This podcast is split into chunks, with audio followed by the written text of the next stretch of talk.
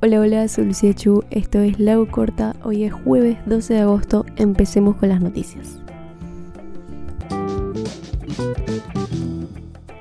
Bolivia, Colombia, Ecuador y Perú acordaron un nuevo estatuto migratorio que regula la residencia temporal y permanente para los ciudadanos de los cuatro países y los habilita poder circular entre dichos países sin necesidad de visa.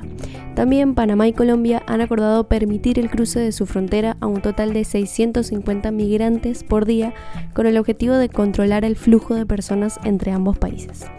El gobierno ecuatoriano de Guillermo Lazo enfrentó la primera movilización sindical nacional.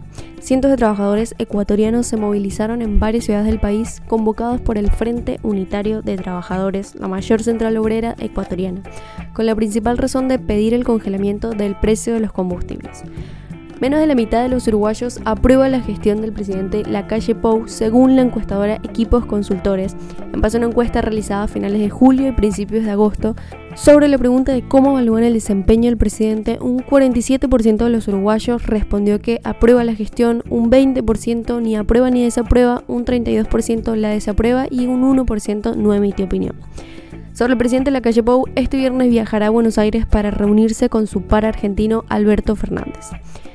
En Estados Unidos, el incendio Dixie, activo desde hace cuatro semanas en el noreste de California, ya ha destruido más de 550 viviendas y los bomberos solo lo tienen contenido en un 30%. En el sur de Italia, los servicios de emergencia siguen luchando contra los incendios forestales.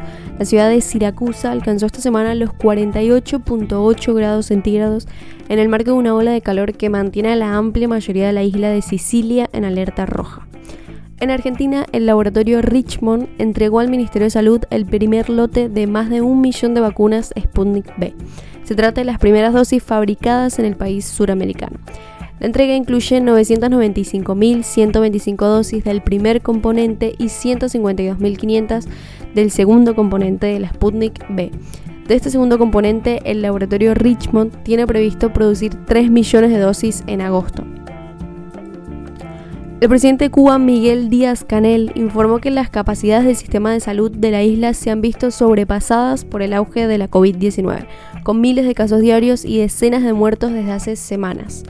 Tailandia comenzará a fin de año a experimentar en seres humanos dos vacunas contra el coronavirus mediante un spray nasal. El gobierno tailandés afirmó que la decisión fue tomada con base en resultados prometedores en estudios en ratones. Alemania y Estados Unidos pidieron a todos sus ciudadanos abandonar Afganistán de inmediato.